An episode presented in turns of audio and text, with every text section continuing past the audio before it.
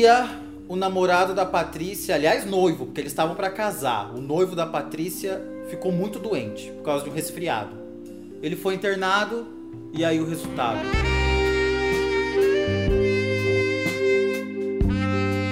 Na hora a Patrícia teve um choque. Meu Deus, se ele tá, eu também tô. O que, que você faria se você estivesse numa situação como a da Patrícia?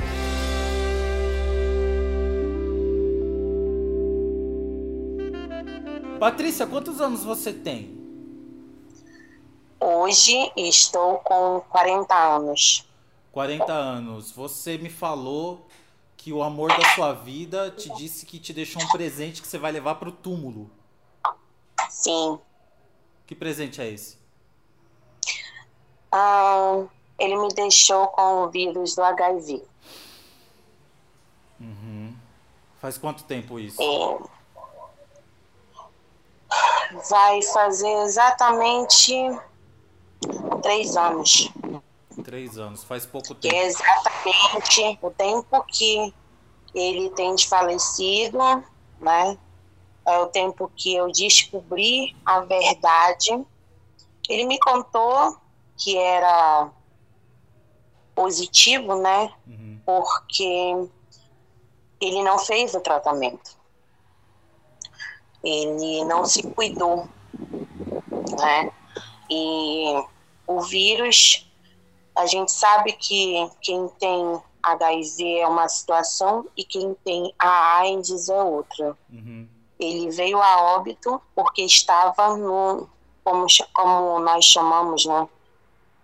A título de AIDS. Ele faleceu de AIDS. Duas paradas Vocês cardíacas. Há né? quanto tempo? Iria fazer dois anos. Dois anos. E aí você. Ele faleceu em agosto, em, em, em julho. Agosto, em setembro iria ser meu casamento com ele. Vocês estavam de casamento marcado? Isso, a gente estava noivo. A uhum. gente fez um, como se diz, um almoço muito íntimo para comunicar minha família escolhemos os padrinhos, uhum. eu comprei as alianças de noivado, já estávamos usando, e foi quando ele começou a adoecer. Até ele então ele nunca tinha te falado que tinha que nada, vivia com HIV. Não, nunca sequer tocou neste assunto. Jamais, jamais, jamais, jamais. Não nunca falava passou nada. pela sua cabeça. Não, de jeito nenhum achar que ele estava doente, que ele tinha alguma coisa, porque ele era uma pessoa que você olhava e dizia: Nossa, um homem tão bonito, vistoso, uhum. é atraente, né? Sem, é, não tem um, nada, nem resquícios de gripe, nada, nada, nada. É, como a gente diz, sadio. E de repente do nada começou tudo com uma gripe, uhum. um resfriado. E esse resfriado é, evoluiu. Ele evoluiu para uma tuberculose, que evoluiu para um, um, problema neuro, ah, já, já, que evoluiu para uma internação que cinco dias depois veio a intubação e cinco dias depois veio o óbito com duas paradas cardíacas. Exatamente no dia que ele foi internado. O irmão dele me ligou, eu liguei, a gente tinha combinado de se encontrar e ele não me, não me dava, ele todo dia me dava bom dia. O irmão dele me ligou, disse que ele estava passando muito mal e que ele já estava no pronto-socorro. Uhum. E eu automaticamente me arrumei e fui. Quando eu cheguei lá, ele estava exatamente do jeito que eu vou te contar. Ele estava numa poltrona esperando atendimento, já entrando em estado fetal, a posição de um feto dentro da barriga da mãe. Uhum. E eu fiquei muito chocada, mas eu engoli o choro naquele momento e agi. Fui atrás do médico porque eu queria saber o que que tinha dado, o que que tinha acontecido, por que, que ele estava daquele jeito, por que, que ele ainda estava ali. E aí o médico, eu, o médico entrou na sala, eu entrei. Eu disse, sou acompanhante do paciente tal e eu gostaria de saber qual é a situação. O médico olhou para mim e disse: Você não sabe? Eu disse: Não. Ele disse: Ele está em estado grave e nós estamos esperando somente ambulância para transferência, porque aqui a gente não atende o caso dele. E eu fiquei olhando. Eu disse: Não atende o caso dele? Ele não vai ficar aqui? Ele disse: Não. Aí ele sente: O seu. Ele é o que para você? Eu disse: Ele é meu marido. O seu marido tem HIV ele tem um vírus. Eu, quê? Eu disse, doutor, então eu tenho, porque eu falei para ele assim, eu tenho, eu mantenho relações sem preservativo. Ele disse, então, quando você chegar lá, você procure um médico que vai atender ele e explique a situação, porque automaticamente você vai fazer os exames e vai sair o resultado. E não deu outro. Eu recebi o resultado exatamente às 2h42, 1h41 da manhã. Foi ali que meu chão se abriu. Uhum. Porque a primeira pessoa que eu pensei, como eu vou contar para meus pais? E a minha mãe disse: Você já fez exame? Disse: Estou esperando o resultado. E quando foi no dia seguinte, eu deitada na cama, ela disse: E aí? Eu só fiz olhar para ela, ela disse: Você está, né? Eu disse: Sim. Ela disse: A gente precisa conversar com seu pai. Aí eu, mãe, aí ela vai lá pro meu quarto agora. Aí eu saí do meu quarto e fui pro quarto dela. E quando nós chegamos lá no quarto, meu pai sentou, olhou para mim, minha mãe começou a conversar e contou. Ele olhou para mim, meu pai, eu sou filha, a única filha mulher da casa, da família. Somos três irmãos, dois homens e uma mulher. Eu sou a única. E meu pai olhou para mim e disse assim: Eu te avisei eu te avisei. Eu sabia que isso ia dar, dar errado. Esse relacionamento não ia para frente. Eu te avisei, agora tá aí. Doente, sozinha. E agora? E meu pai passou dois meses sem falar comigo, sem sequer olhar para mim. Sem sequer olhar para mim. E a primeira pessoa que, quando eu cheguei no hospital, que eu conversei foi a minha filha. Eu tenho uma única filha que não é dele. E eu chamei ela no banheiro, tirei toda a minha roupa e disse: Você tá vendo como tá meu corpo? Não tenho nada. Aí ela só fez olhar para mim e disse: Mãe, só me diz que tu não vai desistir da tua vida. Eu disse: Jamais. E no, no dia que eu tive o, o resultado do exame, no mesmo dia, o médico já me deu a receita para começar o meu tratamento com os antivirais. Uhum. Mas ele foi o grande amor da minha vida. Ele foi um homem que me ensinou, antes de tudo, a me amar. Porque eu já tinha tido um relacionamento de 11 anos no qual eu era o bebelô para o homem. Eu era casada de marido ausente. Ele trabalhava muito, não me dava atenção. Até que um dia eu desisti de tudo e me separei. Um ano depois você eu conheci. conheceu ele, esse homem que era o grande amor da sua vida, ele já Sim. estava. Olha, antes de ele morrer, no dia que eu tive o resultado do, do exame, quando foi no dia seguinte, eu fui conversar com ele. Ele já tinha perdido parte da visão, da audição e da fala, porque ele adquiriu neurotoxoplasmose. Então eu cheguei para ele e disse assim: Você não me contou por medo? Aí ele só fez balançar a cabeça, confirmando. Eu disse: Você achava que se eu soubesse que você estava doente, eu iria te abandonar. Ele começou a chorar e disse: Eu sabia que tu não ia querer nada comigo. Eu disse: Então você estava completamente equivocado. Depois Oi? dessa conversa, onde caiu uma lágrima dele, ele morreu em quanto tempo? Cinco dias depois. Cinco dias. Qual foi a última palavra que vocês trocaram? Eu olhei para ele, ele estava entubado, aí a enfermeira entrou e disse: Olha, se você conversar, ele escuta. A, pega na mão dele e me, me mostrou como eu tinha que fazer. Se ele apertar a sua mão é porque ele está te escutando, ele está te respondendo. E ela, fulano, sua mulher está aqui. E ele tentou abrir os olhos. E ele tentou balbuciar, eu te amo. Ela disse, ele está querendo dizer que te ama. Ali foi a última palavra ele, pelo que a gente descobriu depois, o primeiro sinal que ele teve que ele estava contaminado e foi quando ele teve certeza, porque ele fez o exame, foi em 2012. Uhum. 2012. Como eu estou te explicando, ele era um homem muito atraente, sabe? Ele tinha uma conversa, uma lábia que poucos homens têm hoje. Uhum. Ele chegou a ponto de ter relações amorosas escondidas com três mulheres ao mesmo tempo e todas três casadas. Uhum. O que eu chego à conclusão é que essas mulheres também estão contaminadas. Mas você não essas sabe quem são? Não, não conheço, não sei nome, não sei nada. Enquanto vocês estavam juntos, ele era fiel? Ah, no começo não. No começo não, porque uma dela, uma dessas mulheres da qual ele tinha um poder de encantamento, vamos botar assim, e me ligou, descobriu o número do meu telefone, e eu peguei no telefone dele várias mensagens dizendo que estava esperando ele, que estava esperando ele, que ele não aparecia. Mas todo momento ele negava. Ele dizia que ele tinha emprestado o telefone para um amigo do trabalho, que esse amigo do trabalho tinha um problema com a mulher, porque tinha uma outra. Ele inventou toda uma conversa e ele achou que eu tinha acreditado. Mas ela me procurou.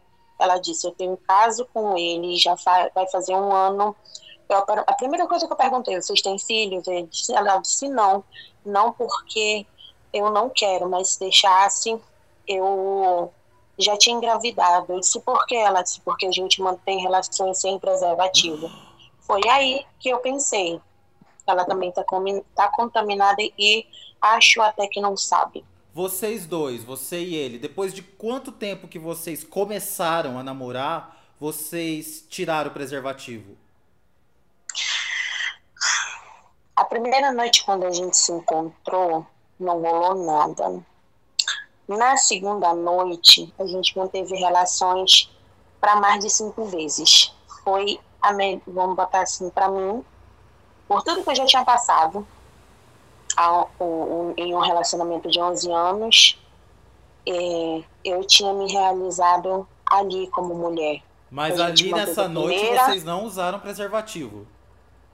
A gente manteve a primeira vez, a segunda, na terceira vez é, não houve preservativo, não da houve. terceira vez em diante. Pelo que eu tô entendendo, você saiu de um relacionamento de 11 anos, onde você 11 não anos, passei vista... quase... É, não, não, eu era tratada como rainha, uhum. mas sexo era o pior. E eu aí você encontrou um homem assim que te levou para as nuvens. Exatamente, e me ensinou ele olhava para mim e dizia: Você é linda. O teu problema é que tu te apaga. E todas as noites, quando ele, todas as sexta-feira, ele saía do trabalho, ele dizia: Te arruma, a gente vai jantar fora. Eu me arrumava assim, como se eu fosse, tipo, algum, algum local muito próximo da minha casa. Ele dizia: Não, te arruma. Eu me arrumava e dizia: Tá bom. Ele dizia: Passa um batom, passa uma maquiagem, deixa teu cabelo crescer. E eu fui, como diz, me redescobrindo como mulher. Eu fui me aprumando, me arrumando. E ele, cada dia, levava café da manhã na cama sem ter data comemorativa nenhuma, me dava agrados, mimos, perfume, me tratava como eu queria realmente ser tratada, como uma mulher, uma mulher que tivesse importância na vida de um homem. Uhum entendeu? E ele me ensinou tudo isso. Só que eu posso dizer que no final eu me senti é, por um momento enganada. Eu me senti frustrada. Você sentiu sabe? ódio dele quando você recebeu o diagnóstico? Ai, até hoje, até, meu, até os psicólogos me perguntam isso. Eu não sei te dizer se é ódio, mas eu, por alguns momentos, eu cheguei a me sentir muito burra, muito burra, porque eu sempre fui uma mulher muito esclarecida, eu sempre fui uma mulher muito antenada, eu sempre falava para as minhas amigas, pelo amor de Deus, usem camisinha, não vão, a beleza não se põe na mesa, é, não vão se deixar enganar por um rostinho bonito. E eu caí na arapuca. Uhum. Eu caí, eu escorreguei, caí sentada com gosto na merda, vou botar assim. Hoje em dia, quem sabe que você palavra. vive com HIV? Meus pais, minha filha, além dos médicos que eu faço tratamento, uhum. a minha prima que eu tenho como irmã. Ela é como se fosse minha irmã de verdade. E um amigo que também tem o vírus e vive muito bem. E a gente, tipo assim, a gente se dá força, entendeu? Mas eu te digo, depois que ele morreu, eu não consigo me envolver com mais ninguém. Eu tenho é, a sensação que daqui para frente é, a minha caminhada é sozinha. Essa sensação que eu tenho, sabe? Eu tenho, tem dias que eu tenho vontade de gritar o mundo que eu tenho esse vírus, que eu fui presenteada com esse vírus. Mas tem dia que eu tô na cama, eu não tenho vontade nem de abrir os olhos. Aí eu lembro que tem um mundo aqui fora para viver.